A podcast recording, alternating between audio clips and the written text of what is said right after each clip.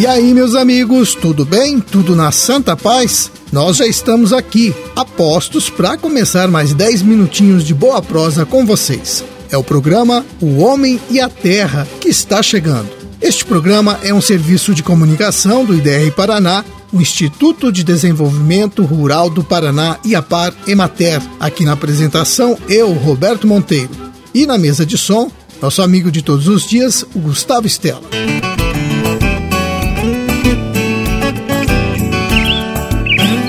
Hoje é terça-feira, dia 10 de janeiro de 2023, lua cheia, dia de São Gonçalo e também dia do Beato Gregório X. A Secretaria de Estado da Saúde divulgou no dia 20 de dezembro o último boletim sobre a dengue no estado. O Paraná registrou 126 novos casos da doença. Não há nenhum novo óbito, mas de agosto até dezembro do ano passado foram registradas três mortes por dengue e 2.002 casos confirmados da doença. Por isso mesmo, todo mundo deve continuar seguindo aquelas medidas já conhecidas para controlar a multiplicação do mosquito da dengue. Qualquer objeto que possa acumular água deve ser eliminado dos arredores da sua casa. É preciso dar um destino correto para o lixo. Não deixe jogado por aí, porque se a água imposta numa lata, sacola plástica ou garrafa, vai ser um convite para o mosquito da dengue se multiplicar. Se alguém tiver febre acompanhada de dores no corpo e dor no fundo do olho, deve procurar um posto de saúde.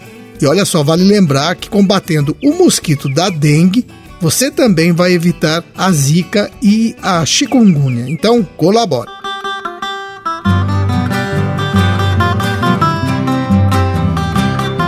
O plantio direto de hortaliças é uma tecnologia que vem dia a dia ganhando mais adeptos em todo o estado. As vantagens dessa tecnologia são muitas. Uma delas é tornar possível cultivar hortaliças em regiões mais quentes. Como são usadas plantas de cobertura, o solo fica mais protegido do sol, fica mais leve e poroso, promovendo um bom enraizamento das hortaliças. Além disso, o plantio direto diminui a ocorrência de plantas invasoras e também aumenta a presença de insetos polinizadores nos cultivos, o que acaba por aumentar a produtividade das lavouras.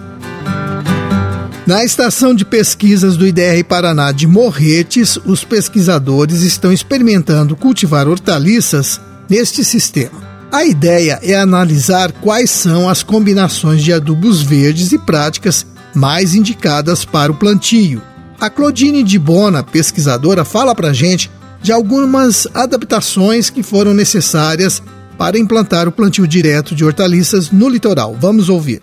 A gente teve que adaptar o SPDH aqui para nossa condição de clima, tanto solo e o clima mesmo, muita chuva, calor e baseados na bibliografia a gente viu que é possível você adequar né, para a tua condição. E foi o que a gente tentou fazer. Então nós tivemos que elevar canteiro, porque tinha muito encharcamento e é uma prática que os produtores já usam aqui, né, no convencional. Então a gente quis adequar, colocando o plantio direto sobre canteiro, plantando, né, os adubos verdes sobre o canteiro e aí não revolvendo mais. A gente passa o rolo e aí depois a gente faz o plantio direto, né, ou no adubo verde tombado ou nele já dessecado. Então a gente fez essa adaptação ainda estamos em processo de adaptação. A gente ficou dois anos aprendendo a densidade de semente, de adubo verde, as melhores combinações. E agora a gente está na fase de iniciar a observação na cultura, que é uma cultura modelo, né? Depois a gente vai usar outras culturas também. E essa foi a,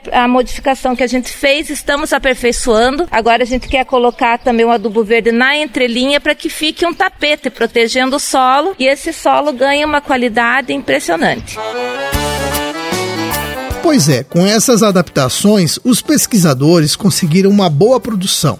Por enquanto, o experimento está sendo feito com abobrinha, mas a intenção é fazer o plantio direto também de berinjela, pepino e quiabo. Em breve, todo esse conhecimento prático sobre o sistema de plantio direto de hortaliças estará disponível para todos os interessados do litoral. Aliás, quem desejar conhecer essa tecnologia É só buscar informações com um técnico do IDR Paraná.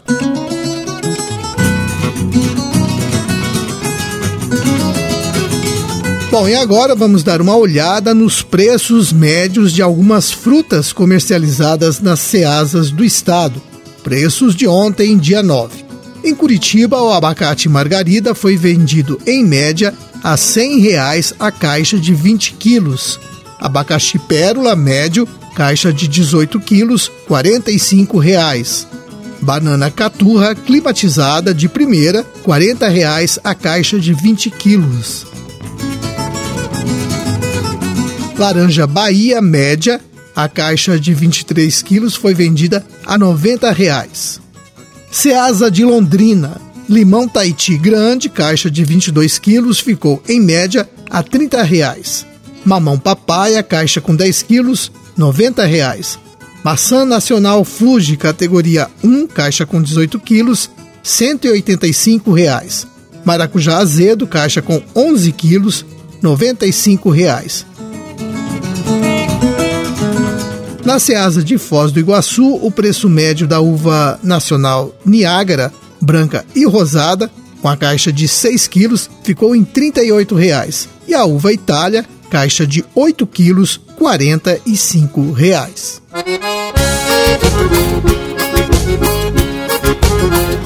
E no mês que vem tem mais uma edição do Show Rural Copavel em Cascavel o IDR Paraná vai participar ativamente deste que é um dos maiores eventos do gênero no país.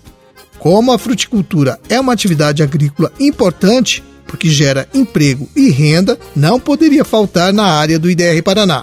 Então vamos agora ouvir o Luiz Carlos Recheski Júnior do Instituto. Ele fala para a gente sobre o que, que o público que visitar a área do IDR Paraná vai encontrar. Ouçam aí. Nesse show rural 2023, o visitante vai perceber que a nossa área de fruticultura ela está totalmente repaginada. Nós seguimos um planejamento que se iniciou no ano de 2020 com a substituição de algumas espécies que estavam na área de plantas mais antigas. Então, nesse evento ele vai perceber que nós teremos três áreas distintas dentro da própria área da fruticultura, que são algumas espécies que estão em fase de implantação, né, foram implantadas na metade de 2022, algumas espécies que já estão em fase de crescimento, de desenvolvimento já com as podas realizadas, e também a terceira área, que é a parte onde já tem a produção, onde já tem toda a estrutura montada, a planta desenvolvida, já com frutos para mostrar no evento. A novidade esse ano fica a cargo principalmente da mora preta, que ganhou uma parcela exclusiva já implantada, e também algumas frutas tropicais que nós implantamos na área, como por exemplo o abacate, manga e a temoia, que possui um potencial comercial muito grande dentro do estado do Paraná. Dentro da nossa área também nós temos uma diversidade muito grande de espécies: abacaxi, amora preta,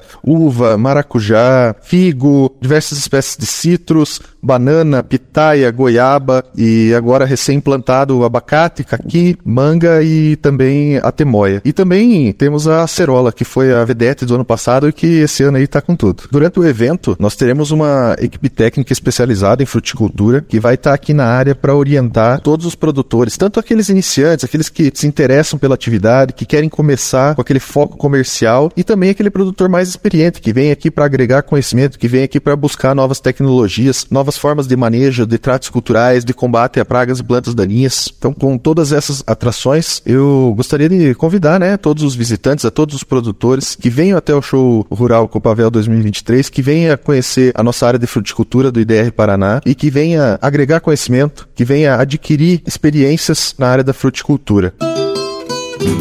Bom, se você quiser ver de perto tudo isso aí que o Luiz Carlos descreveu, entre em contato com o IDR Paraná do seu município para participar de uma das excursões para o show rural Copavel deste ano.